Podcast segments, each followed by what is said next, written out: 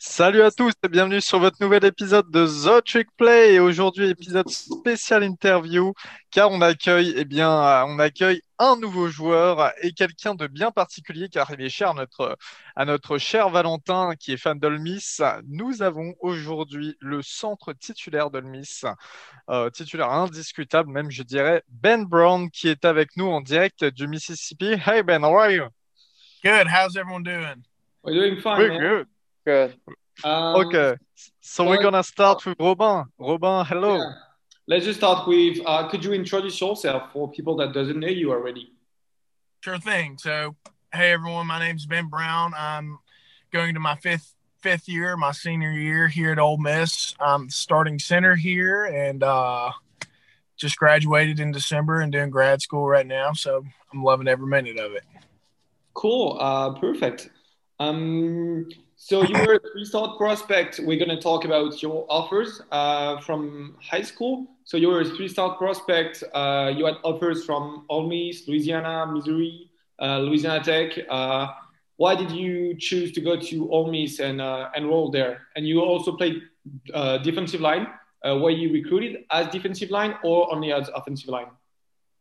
So on the first part of the question, why I chose Ole Miss, I've actually had a lot of family members play here. Um, the, the, list goes on and on, but directly, my father played here, and both my grandfathers played here, and uh, they played for Coach Vaught. Both my grandfathers, they were actually suite mates together too. So kind of crazy how that all worked out. And then so I've, I've basically been an Ole Miss fan my entire life, and uh, whenever I was given the opportunity to play for the Rebels, I was you know that that was that was my choice. I always wanted to do it, and whenever I was given the opportunity, I had to jump on ship. So that was uh, definitely very special for me, and something that I'd always worked hard for, and just very blessed it actually worked out.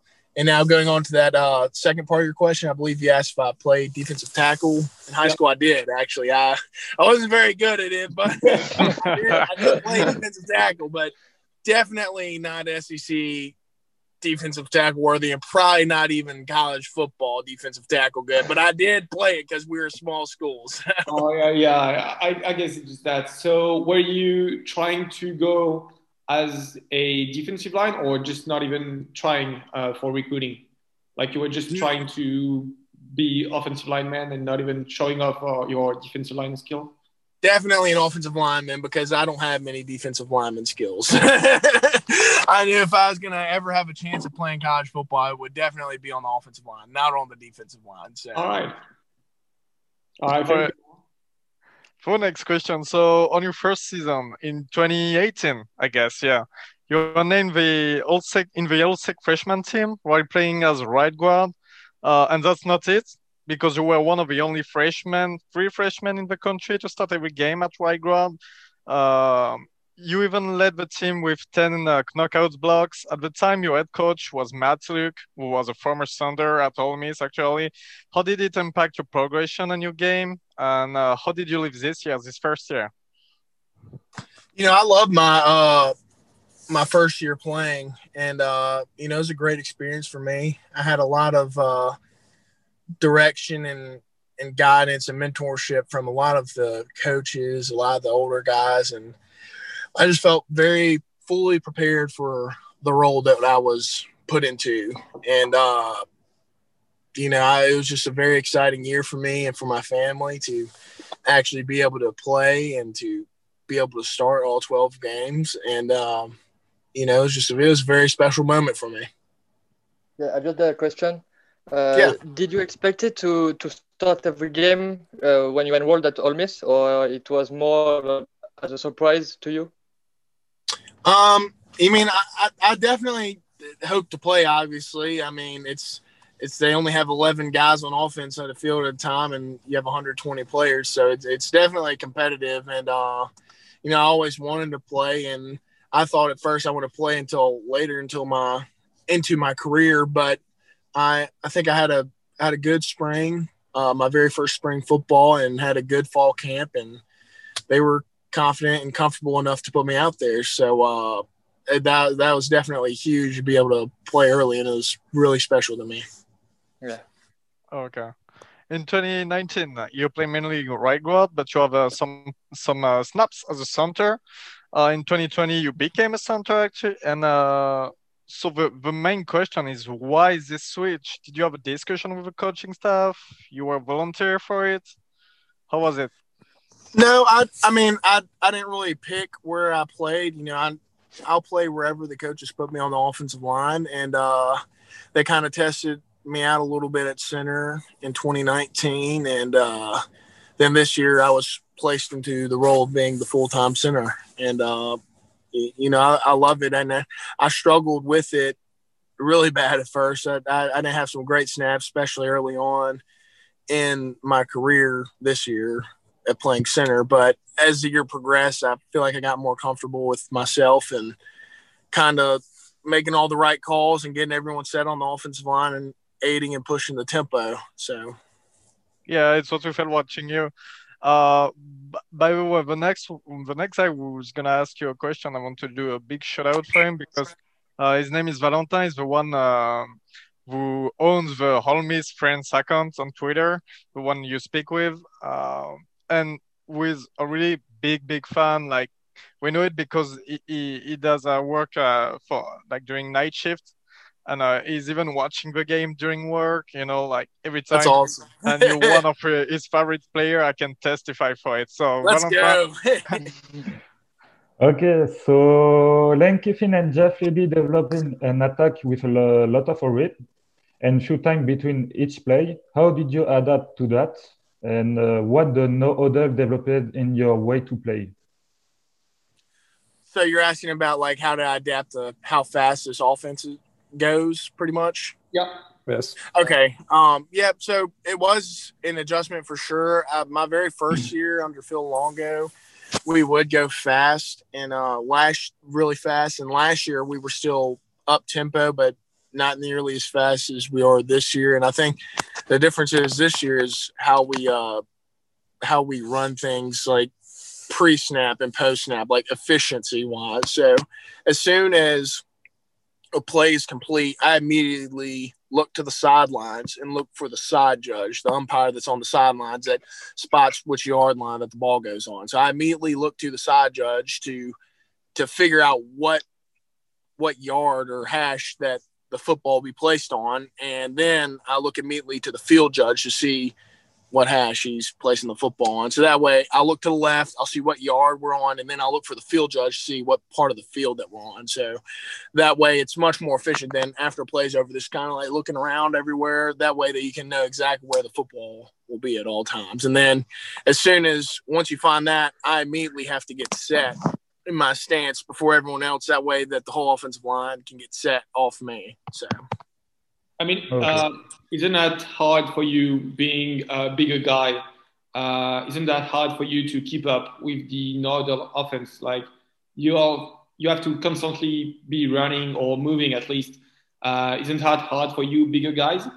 Oh, of course. of course it's hard. It's terrible. It's you're I mean, but the good thing about that is, you know, yeah, I mean, we're we're big guys and we get exhausted, you know, running in that up tempo offense, but I mean, you look across at the guys in front of you and you'll see guys, defensive linemen, literally throwing up and oh, tapping out. Like, y'all saw in, well, for example, in the Arkansas game, and we weren't even going as fast in the Arkansas game. It wasn't a great offensive game for us, but when we were moving down the field, like there was literally a point where like, like I, I thought I was about to, to take my helmet off because I, I could not breathe. Like it was, it was high elevation oh, and it was hard to breathe. But I looked across me and I literally see one of the defensive linemen throwing up on our left tackle, Nick Broeker. He's literally throwing up on him, like projectile we, vomiting. So, we didn't see that on TV. Whoa. yeah, so, well, the TV usually avoids that. So, and then y'all saw in the Indiana game as well. We were we were moving the ball much better, obviously, than the oh, Arkansas game, but just the way we were moving the ball. I mean, they had guys flopping left and right, going down with injuries. I mean, but obviously they weren't hurt; they were just tired and out of breath. So. Yeah. Oh man, that's just great. Um, yeah, I, had another question. You must be, uh, you, I mean, to play no other offense, you have to have at least uh, a good football IQ. How, it, how, how does it feel like your teaching? Is that come? Does that come naturally, or you have like long sequence of film uh, just going for football IQ with the Noodle? Well, really, I didn't know a whole lot. My football IQ has grown exponentially while I've been here. Whenever I came to Ole Miss, my football IQ was so bad that I didn't even know what inside zone was. I Oh. didn't know like what I know. I didn't know what basic plays were, and I was I was put on scholarship to come here. But now, I mean, I feel like my IQ has just grown so much. Just being able to see what a defense like give gives us and making the correct calls. And I mean, I'm not perfect. I don't always make the perfect call or the right call, but just from a standpoint of understanding what's going on and what a defense is giving us, I think that I have a much better understanding now, especially from whenever I first came here. All right, thanks. Yeah, and uh, playing center, you, you got a lot of uh, responsibilities, just basically in any kind of uh, scheme. But in in an uh, a nodal uh, offense, you got even more responsibility, more calls, right? Right. Yeah, no, you, we definitely uh in this offense we definitely do have uh a lot of calls, but I think I think that's a good thing though. That way that we we're Yeah. talk just being able to talk more, just kind of a it makes you not tired because you're having to worry about your responsibilities and talking. You you don't have time to think about being tired. And B, I think it's a good thing as well because it makes sure that everyone's on the exact same page. If everyone's talking the whole time, everyone has a clear understanding what's going on. So Okay, next next question. So uh, I'm sorry for that, but uh, you had a few difficulties to snap the ball during the beginning of the season. I did. How how did you correct that? Did uh, somebody uh, help you? Yeah, so uh, that was really like that was the big thing for me, especially beginning of the season, and especially for the very first couple games. I was really worried about the snap because, as y'all, as everyone saw, I I wasn't very consistent with my snapping. I wasn't fully comfortable with it in the beginning, and so uh, snapping is one of those things that's like muscle memory and it comes with time, and it did. But also, I was talking with um, my offensive line coach, Coach Coach Clements, and uh, he told me to uh, try out snapping it differently. So normal, normally centers, whenever they snap, they hold the ball like this. But whenever I, he taught me a different technique. It's called the dead ball snapping, and some other people do it as well. And it's it's really good for guys like myself that uh don't can't really like throw a football very well. So it's it's good for like guys like me. So I so you grip the ball on the on the nose of the football instead of on the sides. And so that way you just kind of throw it back there rather than like snapping it. I don't know, just it worked better for me. And from whenever I started doing that immediately in practice on Monday, my snaps were much better. I mean, they weren't perfect, but they were a lot more consistent and catchable. So Okay. Um, because you switch of position, you had to work way more with Matt Corral. Uh, and we know he say a lot of good things about you. Uh, how's your relation with Matt? Right. Great. We have a great relationship. Not, and not uh, the romantic one, huh? not the romantic I, I one. understand exactly what you're saying. you, you Yeah. even have to explain. I know what you're saying. No, uh, we have a great relationship. Matt is uh, definitely the leader of our offense, and uh, you know, now I feel like I'm a leader of the offensive line just because the position that I'm in as center. Like I, you have to be a leader on the offensive on the offensive line as a center, and um, so I think we have a great relationship and a great understanding of expectations of what we want out for offense, and uh, whenever I, we we would work a lot extra. Um, I'm I'm not sure if y'all saw the season, but they did a little snippet of we had like something called snapping school that we'd do almost every single day after practice. You know, just be just me and him running plays, just snapping the football and both working what we need to work. That way we can, you know, perfect our craft. And uh, I think that's really beneficial for me. And uh, just just always communicating. So. Great. I'm super happy to, to hear that. Um, you did a hell job uh, during the Egg Bowl. It was probably one of the best game of your career. How did you Thank live you. it? And what's your impression about this game? Yeah, the Egg Bowl means a lot, not only to me and not only to my family, but also to the state of Mississippi. It's a uh, it's a big rivalry game. There's a lot on the line, and uh, it's just a big deal. I mean, it's it's been a big deal my entire life, and beyond my lifetime, my dad's lifetime who played here, and both my granddads have played here. It's been a big deal our entire life, and so the Egg Bowl's serious. There's a lot on the line for that game. I mean, like I've said before, I've I've had a head coach get fired, and I've had a head coach get hired based off that game. So it's it's a big deal, and uh, you know, I was just excited to finally win one because I hadn't in 2018 and 2019 when I started playing, we didn't win. We lost both of those games, and you know, I I was tired of losing. I I wanted to win the Egg Bowl, and I wanted to win at home for all of our fans and for the state of Mississippi, for my family, for my teammates. Like we were ready to win, and uh, I I took that game personally, and I I was going to do whatever in my own power that I could do to help help our football team win that game. Um, I just have a, one question. Uh, what? How does it feel? Like, can you describe us for people that doesn't know the atmosphere uh, a week before such a rivalry game? Like, how how does it feel in the city, in the campus? Like, can you walk us through that a little bit?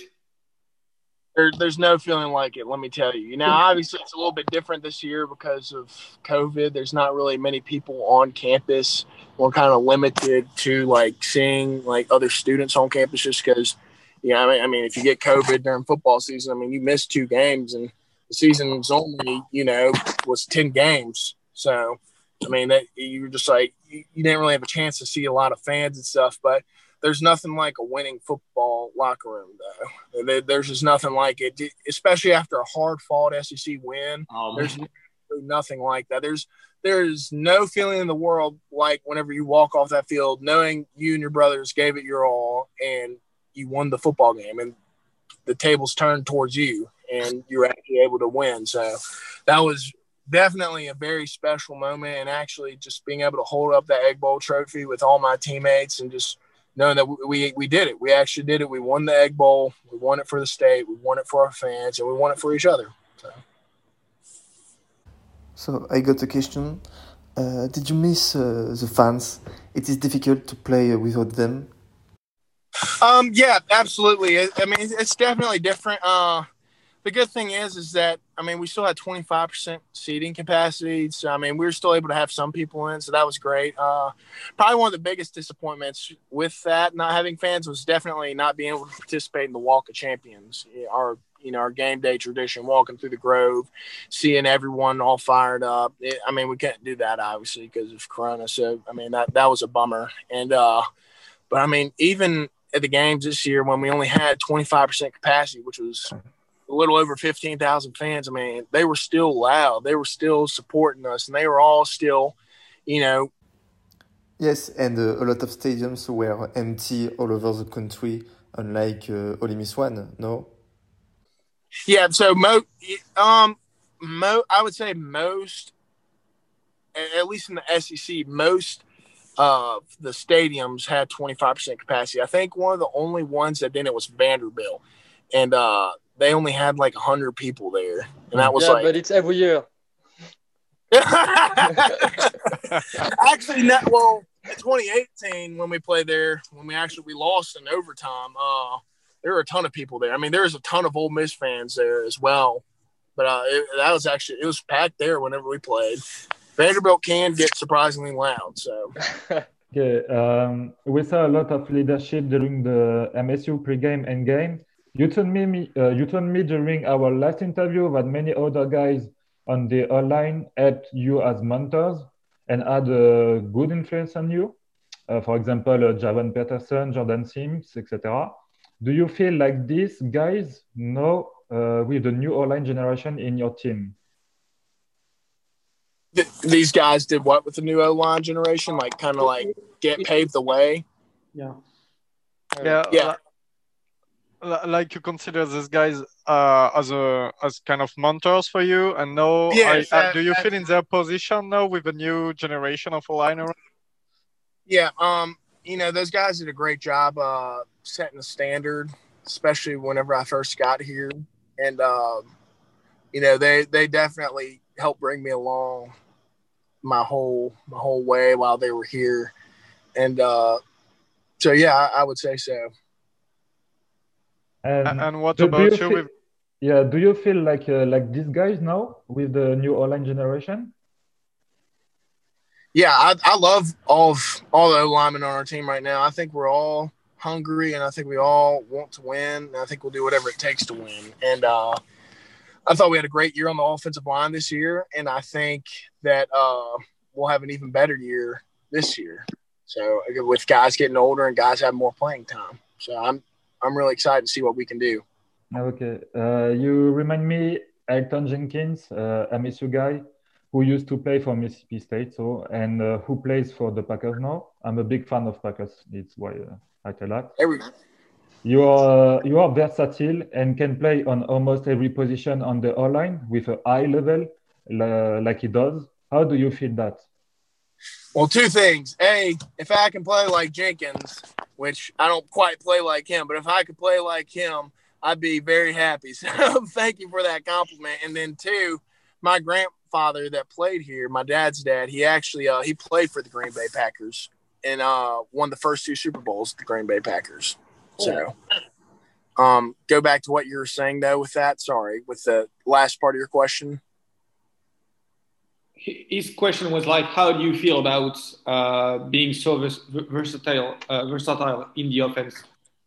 Gotcha. Um, no, it definitely helps out a lot. Um, being able to play center and guard uh, is definitely helpful if you want to play in the NFL. I mean, I'd, I'd obviously love to play in the NFL. If God gives me an opportunity, then that'd just be a huge blessing. But uh, no, versatility is definitely very important uh, to have in the NFL. I mean, you see it just like with him. I mean, that that guy literally in the NFL plays all five positions, and he plays it at a high level.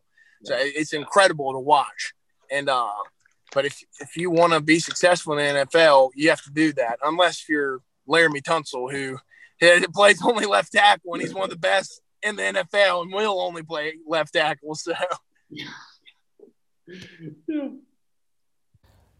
So I have another one question.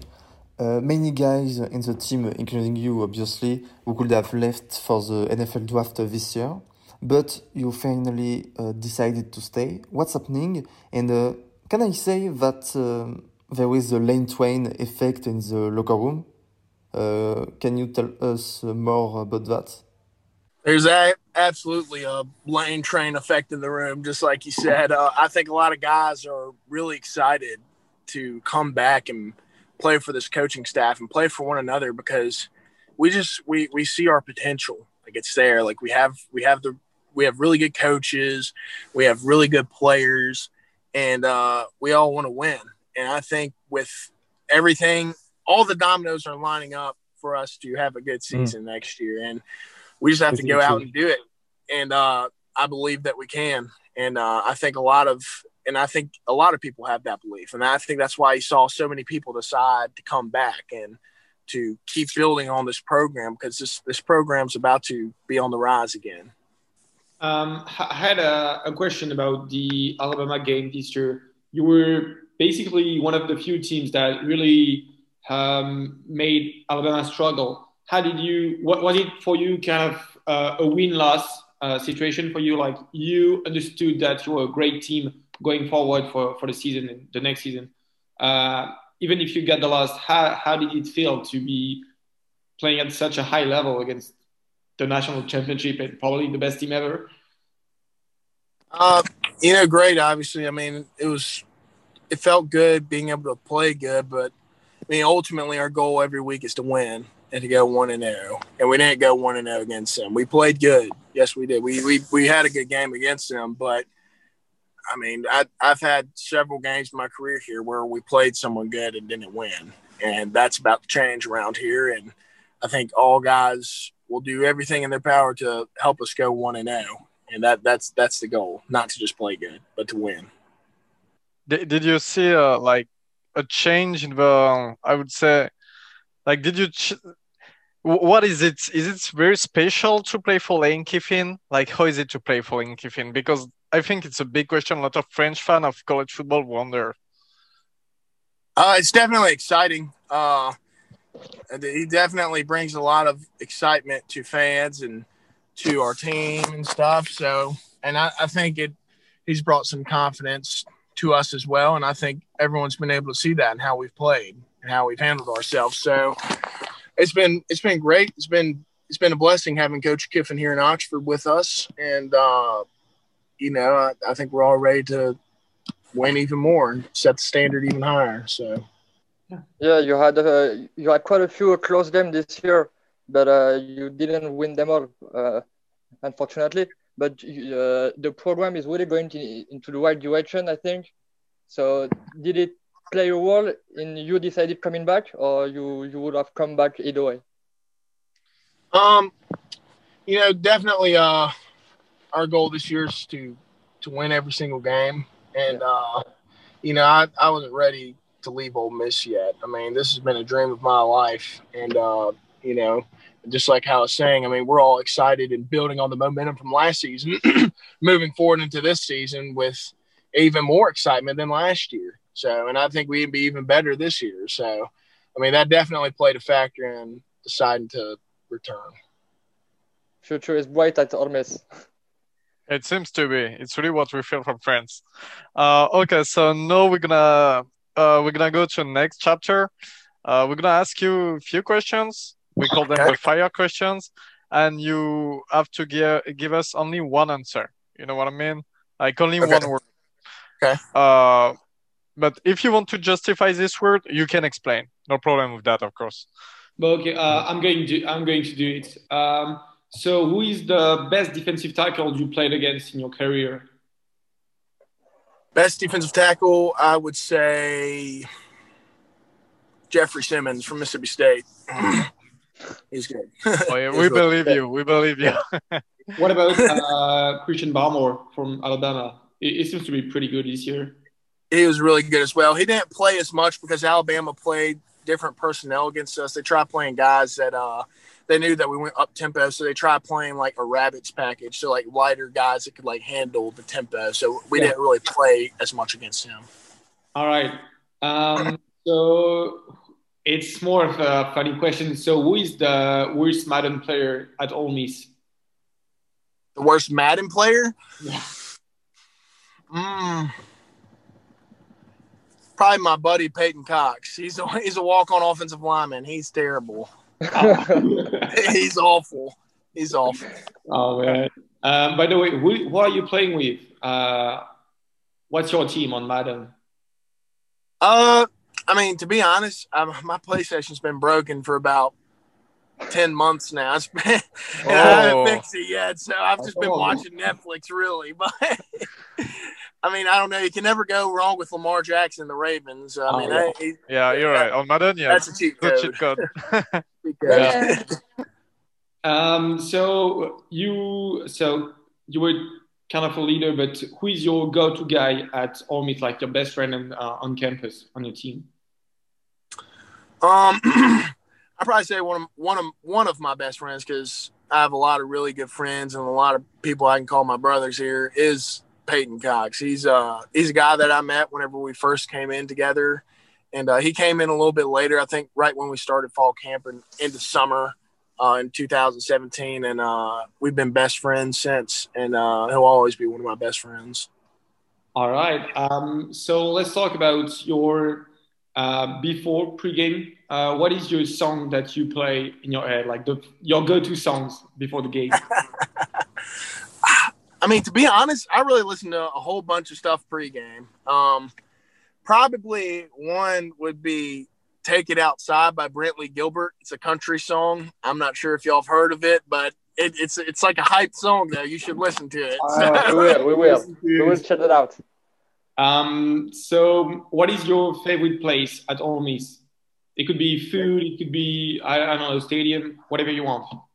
Uh, probably I'll try to go not football related. So probably one of my favorite places is this burger shop called Handy Andy's. They make the best cheeseburgers, best tater tots, hands down exactly everything that you would want, especially as an offensive lineman. Oh, They do yeah. So I, I love it there. By the way, uh, just just a question: How heavy are you right now? Just a question. How heavy am I? Like Yeah. 315. Oh man, good job. Oh man. right up my alley. that is kind of a weird question, but what is your favorite NFL team? My favorite NFL team? Um, I mean, I don't. So I really didn't watch like just a ton of NFL growing up, but obviously I pull for the Green Bay Packers just because my granddad played there, and I mean he won the first two Super Bowls there. So I mean you have to pull for them, right? You know? yeah. I mean, no, man, what what a great guy! Uh, it must be so interesting talking to him. Uh, yeah, well, thank y'all for having me and everything. Yeah, that that must be so. I mean, he must have teach you so many things. That that's just great. Thank uh, you. Um, so, what is your what would you say your biggest game of your career from kindergarten to college? Like, you can choose whatever you want. The best game. What was my favorite? What? Say that again. I'm sorry. Your your best your your best career game, like the the one you enjoyed the most or you played the best. So, what would you say? Um, you know, I'd have to say one of my most favorite like sports memories was I was a sophomore in high school, and I actually uh, I played on a football team with my brother, and he was a senior whenever I was a sophomore. And uh, like I said, we came from a uh, a small high school, and we had the chance of playing the semifinals of the playoffs. And uh, we had only, I think, the school had maybe gone to the semifinals once, never to the state championship. And uh, we won the semifinals and were able to go to the state championship game. And uh, it was a home game, and man, that was special. Sharing that with my brother, sharing that with my family, and uh, you know all my high school teammates. Uh, that was just really really cool because we kind of just broke the barrier and we're yeah. able to do something that so many people said we couldn't. So. Yeah, that, that, that's that's cool. That's so cool. Um, yeah, just a quick question. Uh, did your brother play uh, line too? Uh, he did actually, but he, he was a lot smaller than me. He was about six foot one, and uh, he weighed about 250 pounds. Um, okay. but now, but he he didn't play college football. He ended up going to uh, West Point, the United States oh, Military okay. Academy, yeah, yeah. New York. Nice. So, yeah, congrats to him. Cool. Thank you. Um, what is the best college football atmosphere you played in? best college football game I played in, like most exciting and stuff. Atmosphere, like the best stadium, the loudest stadium, the I don't know. Oh, like loudest stadium. Gotcha. Um, let me think of that one for for just a moment. Um, I'd say 2019 against Auburn at Auburn was extremely loud. That was very loud. And then also, you'd be surprised, but that same year, our very first game, Memphis Memphis was extremely loud. I don't know why. I guess the way that the stadium shaked because it's so close to the field, yeah. but you couldn't hear anything. You, you, you literally cannot hear anything. Oh man, that, that must be hard to make some calls. And I mean, for the offensive line, you have to make calls, uh, and if you cannot understand it, it must be hard.